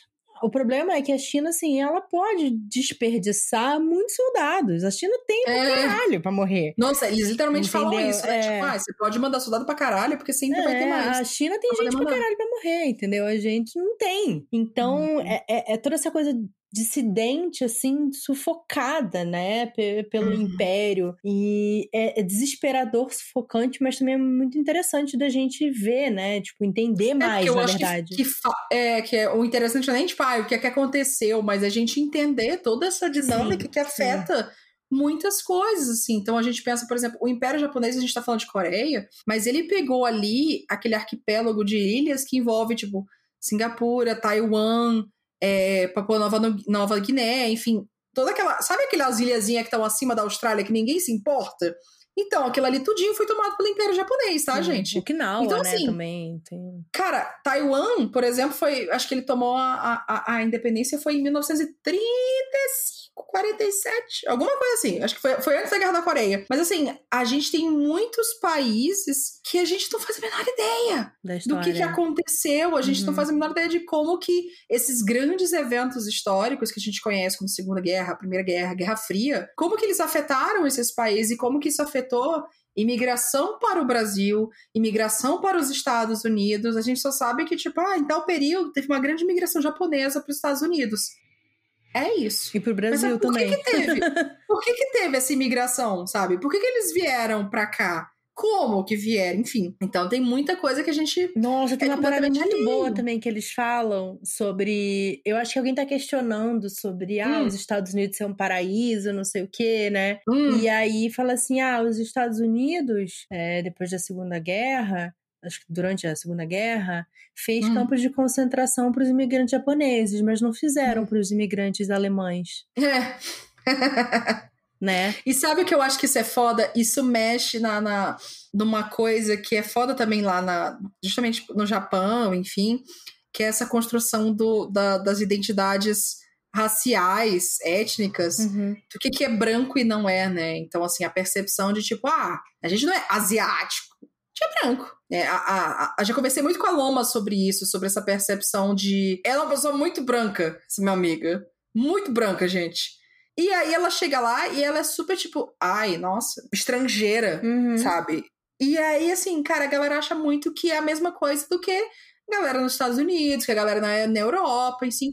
E, mano, não é. Porque as dinâmicas é, raciais, dinâmicas sociais de poder mudam a- em cada lugar que você tá, assim. E, e né, por que, que, que os alemães não tiveram e por que, que os, os japoneses tiveram? Ah, racismo, né, se Sim, chama. Sim, Só que essa percepção racial, pra galera que tava na Coreia, Japão, etc., não existia. Sim. Porque não existia, não era uma questão assim. Aí a gente tem uma ocupação estadunidense na Coreia, no Japão, etc. E ainda assim ela não é construída da mesma forma que, por exemplo, foi construída, do que é construída aqui no Brasil com os europeus vindo invadindo o Brasil e os povos indígenas e os povos, né, é, povos da, de África e imigrantes depois. A imigração japonesa no Brasil foi completamente diferente da imigração italiana e a imigração alemã Chinesa também. Né? chinesa, é, árabe, sabe? Líbano, Turquia, enfim. Então, assim, é, hoje a gente consegue olhar e falar assim: ah, racismo? Sim. Óbvio. Mas de onde que veio isso? De toda a construção do país sim. e do, do, do, do encontro é, entre essa percepção de um país e outro do que, que é racial e o que, que não é. Então é. Nossa, que livro bom da porra! Não, ele faz a gente refletir muitas coisas, assim. Eu acho muitas que. Muitas coisas. Que, assim, me maravilhou e me educou em muitos aspectos. É. Porque eu acho que a gente tem é, certas ideias sobre. Ah, sei lá, eu sempre consumi muita coisa japonesa desde criança, né? Tipo, uhum. é, mangá, anime, aí depois videogame, né? Jogos uhum. japoneses e tal. E aí você tem uma visão do que é japonês, né? Uhum. E, obviamente, isso também é uma visão que é, é passada, né? Uma, uma, visão filtrada, né? E foi interessante. Você passa no crivo ali. É, foi interessante ver também. É, porque eu acho que pouco se fala do Império Japonês. Eu acho que a primeira vez que eu fui realmente pensar sobre isso e, e estudar sobre isso foi no, no curso da Kemi, que ela fala sobre o imperialismo japonês em relação aos povos indígenas, é, é, Okinawa e tal. Então, e aí, e eu vi aquele filme que é, como é que é o nome? The Handmaid. Não conheço esse. É, que tem na Netflix. Que é também sobre essa coisa de, tipo, mulheres coreanas se casando com homens japoneses. E nesse livro ele só dá um, um tchumzinho, assim, ele não fala muito a respeito, né, sobre essa coisa de, tipo, é como é, nos, um dos crimes de guerra do Japão foi, tipo, pegar mulheres coreanas para ser é, as esposas de guerra dos, dos soldados japoneses, né, e tal. Então, assim, muitos estupros, muitos roubos, muitas mulheres desaparecidas. E como até hoje o Japão não assumiu todos esses crimes de guerra. Né? É, então, isso aí é uma coisa que meio que ele vai falando, né, lá no final do livro, lá na geração já do Solomon e tal, a galera não reconhece que isso aconteceu. E, e às vezes a gente, quando a gente coloca em comparação assim, ah, tipo a Alemanha, né, com a Segunda Guerra Mundial que a Alemanha fez, existe toda uma. Eu lembro que uma vez eu conversei com um amigo meu que é alemão lá, ele falou assim, cara, existe toda uma vergonha e um cuidado muito grande, assim, de se falar sobre Muro de Berlim, sobre Segunda Guerra, sobre não sei o quê, sobre família e tal. E, e no Japão meio que, ah, ah, rolou aí. Sim, sim. É isso, assim, Segue em frente, aí. É. é isso, bola pra frente, assim, tipo, cara, mas você não acha que você devia meio que, né, dar uma olhada nisso aqui que você fez e, e pensar numa, numa reparaçãozinha histórica aqui? Porque sim. eu acho que deu um B.O. Não, não só não tem reparação histórica, como tem toda é, uma, um julgamento dos coreanos. Ah, porque coreanos fazem isso, coreanos são aquilo, nananã, sendo que foi todo o Estado japonês que obrigou os coreanos a estarem nessa posição. Exato! Não, e forçou eles a irem pro Japão, porque, tipo, você tem que. A vida tem que ser agora no Japão, porque o Japão que é a resposta para tudo. Só que você chega lá no Japão com uma pessoa coreana, você não tem porra nenhuma. Você não tem direito a nome, você não tem direito a terra, você não tem direito a trabalhos, certos trabalhos. Você fica jogado no universo, assim. E mesmo depois que se organiza tudo, você a cada três anos tem que ir lá e pedir para você continuar morando no... Nossa, essa cena foi foda. Sim. Você continuar morando no Japão. Se vocês não aceitarem, você pode ser deportado. É, e se não me engano, essa foi uma cena da que a autora fala que, que é uma história que ela ouviu, né? Que, uhum. tipo, uma criança de 12, 13 anos, anos. 14 anos. Não lembro se a criança na história era mais nova, mas enfim, tipo criança, né? Uhum. Ah, foi fazer um aniversário e, tipo, tava com o dedo sujo do, de colocar, né, o dedo para poder marcar digital do passaporte, que vai ganhar mais três, três anos só para poder morar lá, sabe? Tipo, uhum. hoje em dia, até, sei lá, pouco tempo atrás, era cinco anos um passaporte. Tipo, ah, eu quero um passaporte para poder viajar passaporte cinco anos Sim. e hoje em dia 10 anos e agora você pode ficar tipo, ah, você tem três anos para você morar aqui e depois a gente re vai reavaliar Sim. se você que nasceu aqui, morou a vida inteira aqui, fez faculdade aqui, trabalhou aqui, contribuiu para a economia, que é o que realmente importa para um governo federal, é se você contribui para a economia, para a sociedade, Sim. se você vai poder continuar morando aqui ou não. E a gente sabe como isso é arbitrário, porque, assim, qualquer pessoa que já tenha tirado um visto para país, assim, vamos falar dos Estados Unidos, né? Porque a gente, aqui no Brasil, geralmente a galera tira visto para os Estados Unidos. É assim, cara, cruza os dedos para ser uma pessoa legal, sabe? Sim. Se chegar lá e você falar, ai, porque eu vou na Disney. Ah, não, eu tenho aqui minha família, não sei o quê. Ah, não, a gente vai, mas eu tenho um negócio aqui. Meu pai tem um negócio, porque não, porque eu trabalho, eu tenho um posto, eu tenho que terminar a faculdade. Então, quem já tirou visto sabe que você tem que fazer ser super simpático para poder convencer a pessoa de que assim, eu estou indo, mas eu volto, tá? Uhum. Eu, eu tenho uma vida aqui no Brasil e eu volto. Então, é meio que assim, ah, se a pessoa tiver com boa vontade, ela diz sim ou não. Ela não precisa justificar para mim porque que ela disse não do meu visto, sim. de não deixar eu entrar naquele país. Então, assim, é meio que sorte. Então, é é, é interessante demais. Assim, a gente tá falando interessante pra caralho, né? Porque eu é. acho que é isso, a gente fica meio embasbacado, assim, com, as, com essas informações. E realmente Sim. eu acho que é um livro que educou muito e eu fiquei muito afim de ler as outras coisas que a, que a autora escreveu, porque ela fala também que ela, ela se manteve nesses, nessas conversas nos outros livros sobre essa dinâmica de classe, de gênero, de uhum. tudo. Ai, que, que é uma coisa que a gente nem comentou, né, no livro. É. Tem toda uma coisa da mulher, porque é uma fala que é repetida várias vezes. Ah, é porque a mulher sofre, né? A mulher é feita para sofrer, e o sofrimento sim, da mulher. Sim. E eu fiquei, meu Deus. Não, e não é uma coisa que, tipo, que ela esteja querendo fazer esse ponto na história. Tipo, uhum. é um pensamento que surge, mas assim, sim. existem várias outras é, dinâmicas diferentes que não são essa, né? Isso, isso é muito legal, é mostrar uma diversidade de visões, uma diversidade de background. É geracional. De gerações. Porque a gente vê que isso vem da Yandin e é. vai pra Sandia, mas a gente, tipo, na Yumi já é um pouco diferente. Na Hana já é diferente. É. E você reparou que a Hana foi, tipo, crise da AIDS dos anos 80? E como era uma coisa. Pra mim, ela pegou AIDS. Pra ali, mim era. Como é que fala? Aquela outra coisa, gonorreia. Sífilis? Gonorreia? É, eu achei que era. E pra mim, eu pensei que era AIDS, porque hum. falou de, tipo, manchas, não sei o quê. E, tipo, ah, tem enfermeiras que nem tocam em mim. Então, pra mim, era AIDS. Pode ser. Que ela tinha ser. pegado, e, tipo, ela transava com vários Sim. caras, não sei o quê. Então, eu pensei que era isso. E porque foi nessa época, né, anos é. 80 e tal. E eu fiquei, ah, olha, no Japão, mais uma vez, uma história com isso aqui, só que, né, a gente Sim. viu uma, né, uma abordagem diferente aí. É.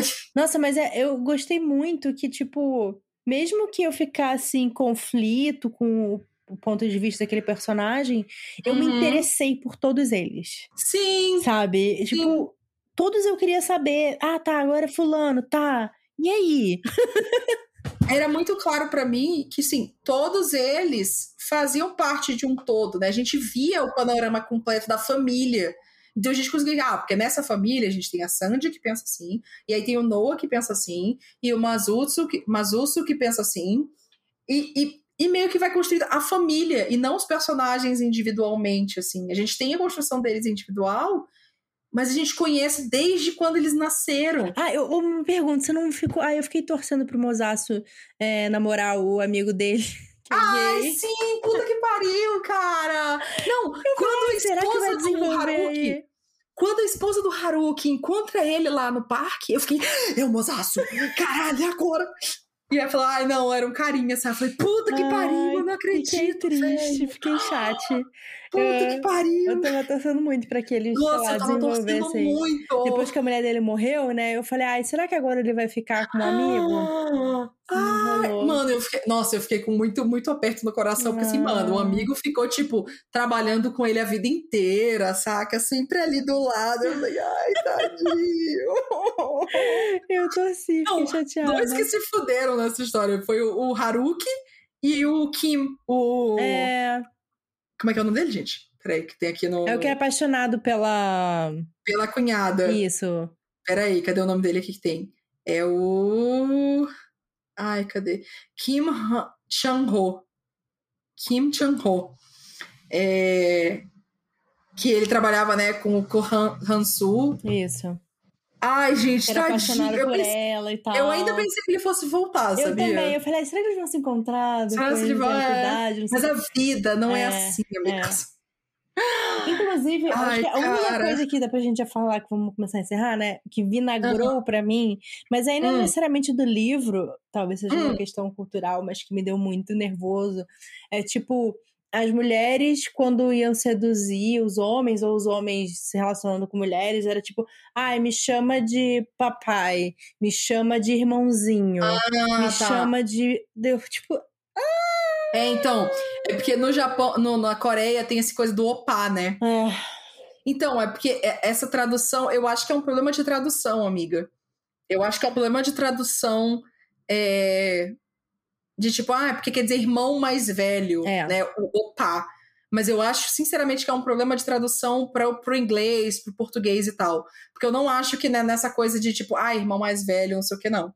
Eu acho que deve ter alguma coisa que faltou ali. Porque essa questão de opa, até hoje em Dorama tem, sabe? Eles não iam deixar no Dorama assim até hoje se fosse um negócio muito BO. Eu acho que não. Então, até hoje, no, no, nos Dorama tem tipo, você chamar de opa e tal. Porque é uma coisa de idade, na real. Sim. Lembra que eu te falei do de um dorama que era uma menina que era da, da escola, que ela tinha, tipo, ai, os braços fortes porque ela jogava vôlei. Uhum. E aí ela gostava de um menino que ela achava que era mais velho e descobriu que ele era super mais novo. E aí ia chamar ele de opá. E aí, tipo, opá? Mas ele é, tipo, é porque ela fala assim, ah, porque ele é do ano do galo. Só que ele não é do ano do galo à frente dela, é do ano do galo atrás dela, porque ela é de outro ano. Ela é do ano do macaco, eu acho. Então ele não é opá, ele tem que ser, né, mais novo. E aí, tipo, ai, uma mulher mais velha com um cara mais novo, uau, nossa, como assim, não sei o quê. Eu acho que tem um, um, um problema aí de tradução de opá, de apá, não sei o quê. Eu acho. Eu espero que seja isso, porque isso realmente é, é, é, é meio é meio creepy. O, o, o ranço com a, com a Sandy é creepy pra mim. Ah, Sempre é? foi creepy. É. É super creepy, assim. Eu falei, tipo. Hum, hum. É porque ele tem tipo uns 30 anos, ela tem 16, né? É, então. É bem, é bem creepy, assim, na real. Assim, eu fiquei tipo. "Hum, sei não, hein? Tô meio incomodada com isso aqui. Mas tem, uma, tem um momento do livro que comenta sobre alguém. é, e aí fala que é surdo-mudo. E aí eu fiquei. Hum, Hum, Sim, sim. Verdade. Não é isso não, que chama não. Não é assim não. Então, aí eu reparei isso aí também. Eu fiquei muito curiosa sobre a relação do, do Haruki com o irmão dele, né? Que Sim, que parece que ali pode ser- autista, né? Autista ou, ou, não sei, síndrome de Down, enfim. Mas parece ser mais autista, na verdade, É, não é. sei. Mas não fica claro isso, né? E também tem toda a coisa da relação do, da cultura japonesa com o suicídio também, né? Tem um Uhum. trecho que eu marquei assim que fala, ah, porque a Risa, sei lá, não lembro quem, nem, nem lembro quem é essa personagem. ah, ela estava fadada a, a, a, a não ter sucesso desde o começo, porque se ela teve um suicídio na família, obviamente isso teria isso seria uma coisa ruim, porque pode ter um problema de saúde mental né, genético. É, e falei, sim, saúde mental, problemas de transtornos mentais são genéticos mesmo, no caso. Mas aí eu fiquei assim, cara, olha só como é como parece que tem um buraco entre a medicina e o social, assim, sim, realmente, problemas sociais, problemas de saúde mental são genéticos, podem ser genéticos, e é só tipo, ai, você é ruim porque você, né, a sua, a- um pai seu, um parente seu suicidou, então você deve ser ruim também. Calma, sabe? Essa questão de, de saúde mental e suicídio no Japão, na verdade, é uma coisa muito, muito foda, né? A gente tem várias histórias, enfim, a, tem a, a floresta do suicídio, né, que a galera conhece por lá, enfim. Até alguns anos atrás teve toda uma polêmica com o youtuber. É, polêmica Sim. não, na verdade, ele foi uma grande merda, na verdade. Sim. um grande E- lixo. Um grande lixo, no caso. Pra mim, ele tá um grande lixo até hoje. É, Não sei, não acompanho. que- não, eu, eu não importo, assim, pra mim é imperdoável, assim, o que ele fez. Então, ó, tipo, eu não tô nem aí porque ele fez depois, pra mim é imperdoável. Então, toda a questão do suicídio, já, pô, já vi outros livros, assim, tipo, ah, uma menina que o pai suicidou, então a menina nunca conseguiu fazer nada demais, assim, na vida, porque, é, na verdade, o pai tentou suicídio e não conseguiu. E aí o Hum. governo do Japão é, fica puto. Porque, por exemplo, você se suicidar se jogando nos trilhos do metrô, do trem, você leva uma multa se você Sim. viver, porque você atrapalhou Claro. o funcionamento do trem, etc. E aí você fica para sempre marcado por essa tentativa de suicídio. Sim. E você não tem apoio. Você não tem, tipo, ó, tá aqui o setor do governo, você pode falar e tomar medicamento, etc. Não tem isso. Sim. Então, não necessariamente vinagrou, assim. eu Sim, acho que foi sim. interessante ver esses pontos, assim, em outro momento, ver que isso é uma coisa muito antiga já, né? Sim, Isso é uma sim. coisa desde lá de trás. É, assim, e não coisas culturais também, né? Eu acho que toda a questão da honra também, de tipo, ah, o que você tem que fazer, o que vai manchar tua honra. Essa coisa da a gente família, tem uma, né? uma visão muito diferente daqui. Tipo, aqui no Brasil as pessoas cagam pra honra. Que mané honra? É, tipo, o que é honra? Mas eu acho que existe uma coisa de, assim, Ai, nossa, na sua família, ai, porque seu primo, não sei o quê, não sei o quê, não sei o quê, não sei o quê, ah, porque a sua irmã fez tal coisa, assim. Eu acho que em alguns lugares isso é muito meio forte, assim, sabia? Ai, mas ninguém vai te tipo, ai, não vão te dar emprego porque alguém na sua família te suicidou, não, não, sabe? Tipo... Não é assim, mas é tipo, existe um. Se a gente quiser entender, né, meio que uma coisa tipo, ah, porque a sua mãe se divorciou e agora tá namorando uma pessoa mais nova. E esse, ah, e a gente vê que não é só aqui, né? Só que a gente vê como isso é uma magnitude diferente em outros lugares, sim, sim. enfim. É isso, é uma coisa cultural. Mas mas eu gostei muito assim de, sim, de amei. Amei de ser tocada desse é, jeito, é, de amei. entender isso. E aparentemente os outros livros da autora são bem legais também. Eu até falei com a, com a Loma, falei, amiga, eu tô lendo o Patinco. Ela falou, cara, eu não li esse. Eu li os outros dela é, e gostei muito. Ah, vou atrás. Vou ler. Vou atrás. É, então, apoiadores, muito obrigada por terem escolhido esse livro pra gente. Foi um livro grande, mas eu acho que não é um livro maçante, é um livro que. Não, de jeito nenhum. Ai, meu Deus, enrola muito e papá. Eu acho que, inclusive, é uma leitura para você aproveitar, leia ela no tempo que você tiver uhum. que ler, curte Sim. essa jornada com essa família. É ótimo para ler com, com amigos, assim, é, tipo, vamos discutir isso. Manda mensagem pra é. gente. Alguns apoiadores falaram assim: ah, eu, eu ainda não li, mas eu queria ver a opinião de vocês. Sim, então tá bom, então agora é. leiam. Isso. E aí vocês vão ver a nossa opinião Escreve aqui e a gente, gente discute. marca nas redes sociais, porque com certeza é uma história para gerar conversas, né? Nossa, sim, com certeza, assim, é outro tipo de, de conversa que a gente não tava não tava tendo, assim, vendo sobre outra perspectiva e fal realmente faltava a gente ler sobre essa perspectiva. Foi muito bom, assim, a gente ficou meio desesperado, tipo, meu Deus, o livro tem 500 páginas, como é que a gente vai ler isso aqui? Mas acabou que deu tudo certo, deu porque foi uma leitura certo. muito boa. Eu, eu adorei muito. Sim. Eu recomendo super. Eu acho que realmente é um dos melhores. Sim, sim. Até agora é um dos melhores. E a gente leu bastante autor amarelo aqui no, no Wine, percebeu? É, então. A gente leu Maureen Gu.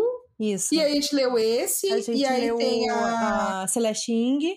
Celeste Ing.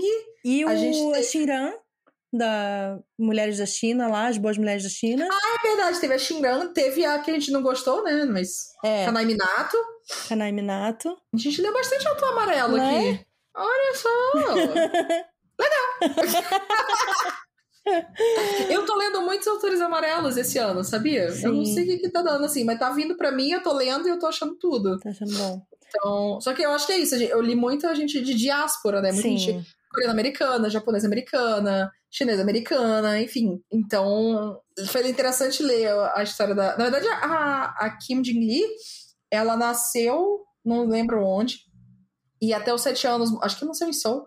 E aí morou lá até os sete, e aí ela imigrou, acho que para os Estados Unidos, e aí depois ela voltou a morar em Tóquio. Nossa. É, com o marido depois de adulta já, uhum. né? Então, meio que teve essa, essas, essas imigrações aí na vida. Mas enfim, gente, conheçam o Patinco. Muito bom. Eu acho que é muito. A gente nem comentou tanto sobre o Patinco, né? E toda essa é. construção de acusa, enfim, tem muita coisa pra ser discutida, sim, gente. Sim, sim. É isso. É isso, o livro é, é, é muita coisa. Vamos para o momento da ressaca. Vamos. A gente vai falar mais um pouquinho, não sei se sobre o livro ou sobre outras coisas, mas. Você tem alguma Obrigada. harmonização com esse livro? Amiga, a harmonização para esse livro eu acho que é difícil, assim, porque eu acho que do jeito que ele que ele explora toda essa questão cultural, quanto quanto né, esse formato longo assim é complicado. Assim. É meio complicado. É, eu vou fazer uma harmonização assim. Sigam a Loma, arroba Sernaioto, porque agora ela tá fazendo parte de uma equipe de, de pessoas, de criadores de conteúdo, que estão, tipo, mostrando o Soul, né? Mostrando a Coreia e, e falando sobre como que é e falando sobre aspectos culturais e tal para as pessoas voltarem a, a, quando as pessoas voltarem a viajar, né? Porque uhum. em outros momentos do mundo as pessoas já estão podendo fazer isso, aqui a gente ainda não. Mas então já tá rolando isso por lá. Então ela vai mostrar um pouco mais e ela fala um pouco sobre essa, essa xenofobia que é forte mesmo na Coreia, assim. Então, eu acho que eu, eu falaria para vocês seguirem a Loma e, e, falarem com ela sobre esse assunto que eu acho que é interessante. Mas em termos de livro, não sei não, hein? Eu acho, eu acho que a maioria do meu conhecimento é sobre experiência de diáspora, de primeira, segunda geração. E com esse livro a gente consegue ver como isso é diferente, né? Então, eu acho complicado. Eu acho complicado fazer uma harmonização. Mas se a gente pensar em alguma coisa, eu vou botar aqui na descrição desse podcast. Isso. É, a única coisa que eu consigo pensar, mas na verdade é um livro que eu não li ainda, mas tá na minha lista aqui, que eu já tô, tô até com o livro para ler, que também é um livro que conta gerações e gerações de uma família, que é o 100 anos de solidão, né, do Gabriel Garcia Marques. Ah, eu nunca li nada dele, nem esse, no caso. Eu não, não sei como é que é. Então, eu não sei se ele tem alguma coisa a ver, assim, que a gente possa conectar. Mas. Ah, lembrei de outro autor amarelo que a gente leu. A gente falou sobre Frank e o Amor aqui ou não? Ou não? Não, a gente não falou. A gente só conversou com o Léo e aí o Léo indicou Frank e o Amor e tal. Porque a gente ama esse livro, então eu não Ai, sei nossa, gente... tudo! não, a maior felicidade foi quando o próprio Léo indicou ele, né? Então, tipo, ai, Léo, que pouco você indicou, porque a gente tudo ama esse livro. David Hume, tá, gente? Conheçam. Sim. Mas acho que é isso, assim. Se é isso. pensar em outra coisa. A gente coloca na descrição, mais. gente. Isso. Muito obrigada por acompanharem esse episódio. Ah, obrigada. Leiam Patinco. Isso. Nossa, que livro. Muito bom. Excelente. Um brinde. Um brinde.